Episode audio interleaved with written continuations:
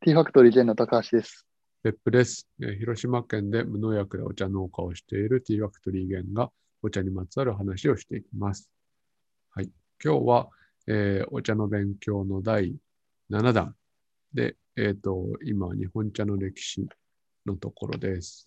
はい。元気さんお願いします。はい。えー前回は、えーと、千利休の話でした。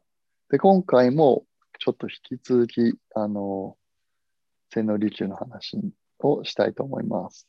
はい。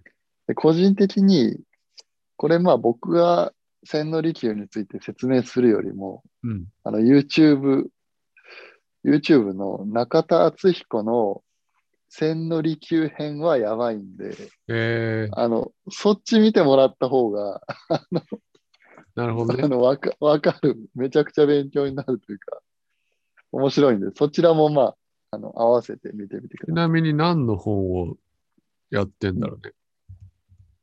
い。あ、どうだったかな。なんか人物、人物編あ、そうなんだ。だ本ったって多分本ではない。うんうん、うんちょっと後で見て。はい。そう。あの、はい結構面白いんで、ぜひ。はい。で、まあ、あの、この本の通り話をすると、まあ、まず村田主公っていう人がいて、その後竹野城王。で、その次に千利休があのわび茶を、まあ、完成させたみたいうん。な感じですね。うん、で、えっ、と、えっ、とですね。本の通りに行くと、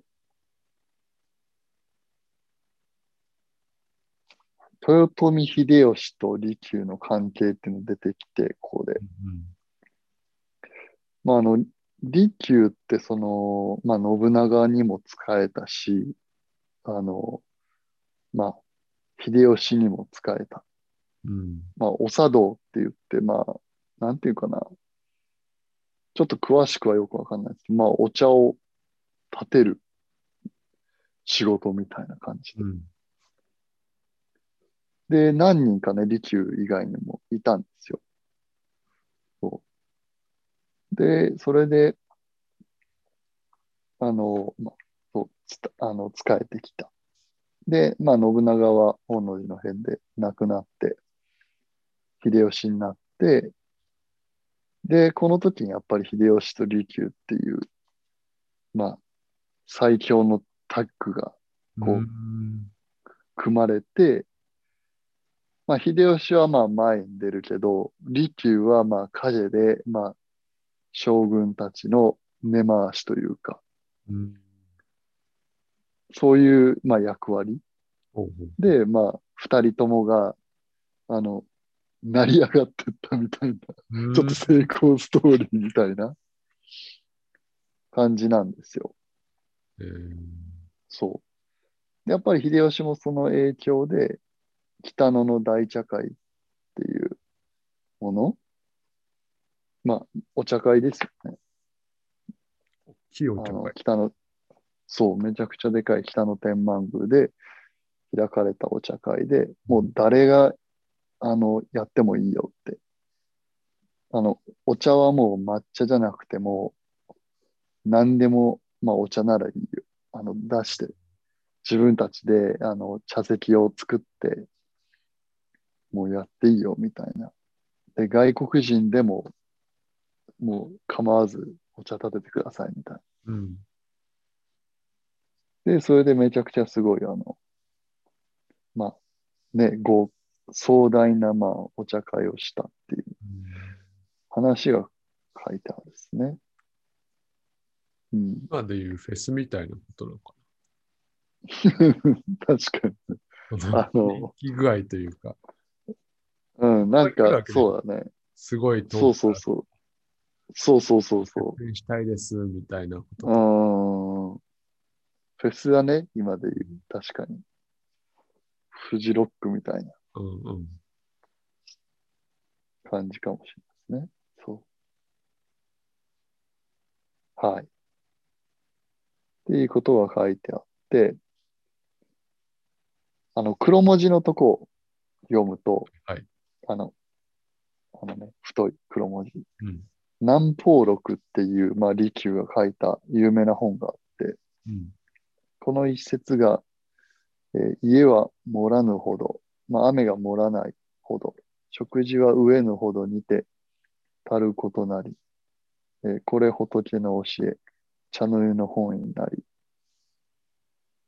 という一節に利休がまあ求めた茶の理念があったんじゃないかっていうのを書いたんですね。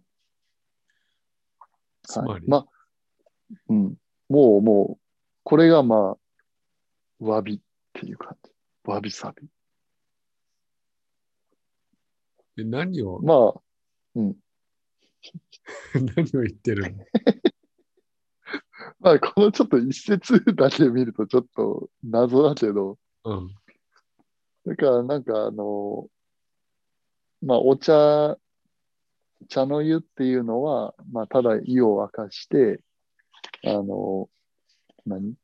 飲むだけのものだみたいな、うん。そういう一節もあったりして。だからそれが多分かなり禅の思想に近いのかな。あの、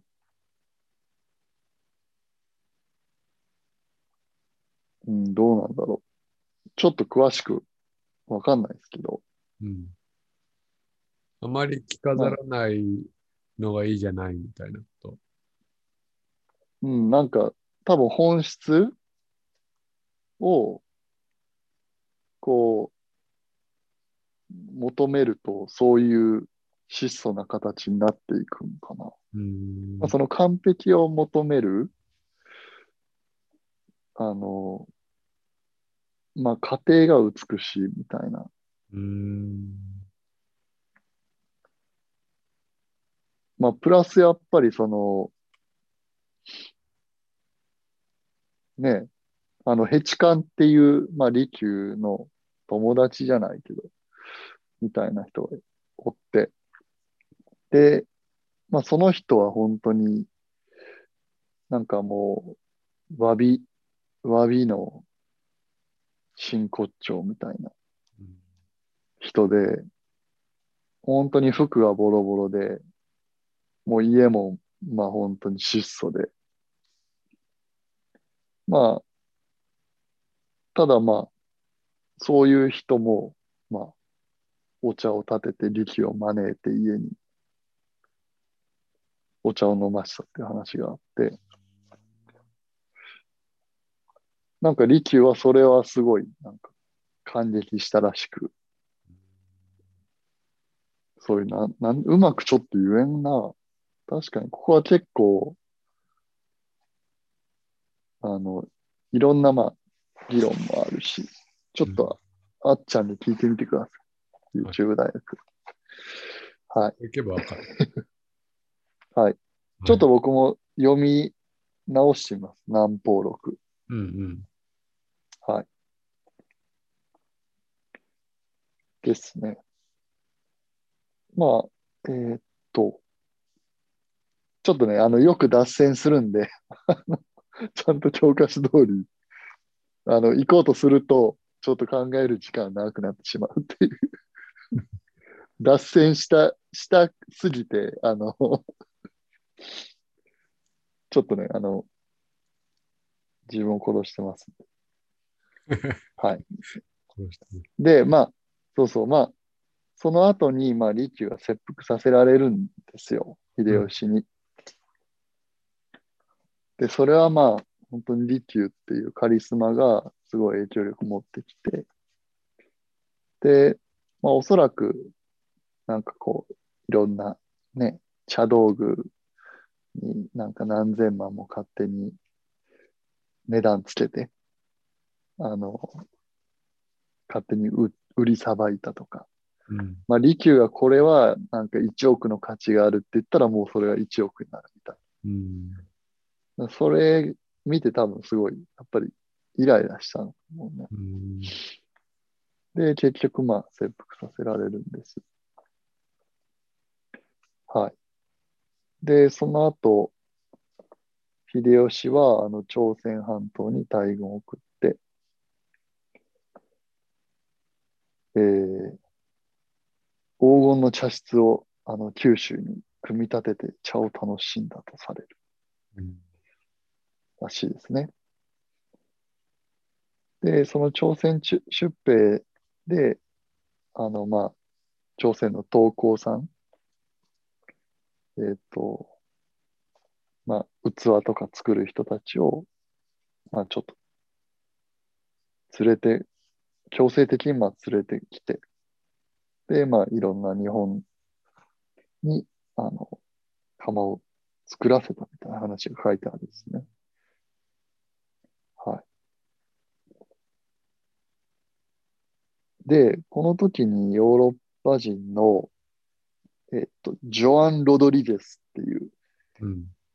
ポルトガル人の人が書いたらしいんですよ。茶の湯について。外国人目線で。うん。日本教会史っていう本を書いて。で、それには、あの、日本人はを理解して、権力者に接するためには、茶の湯に対する理解が欠かせないっていうふうに、まあ、書いてあって。だからもう、本当に教養だったかな？多分、お茶の湯、茶の湯っていうのは。たしなみというか、たしなみでもないか。もう必須。多分ビジネススキルのうちの一つだったんかな、このお茶の要素って。まあ今で言う多分野球のね、話とかね、結構ゴルフとか、やっとかないと話話す気にならんそいうな。そうそう、そうそうそうそう、うん。っていうのかもしれないですね。なるほど。うん。はい。はい。です。で、次は、うん利休の後継者たちという章に移っていきますので、今回は、とりあえず、千利休先生の話は、まあ、ちょっと一旦終わりかなという感じです。はい。はい詳しくは中田さんの YouTube 大学で。見てください。はい。面白いんで。はい。では、ありがとうございました。はい。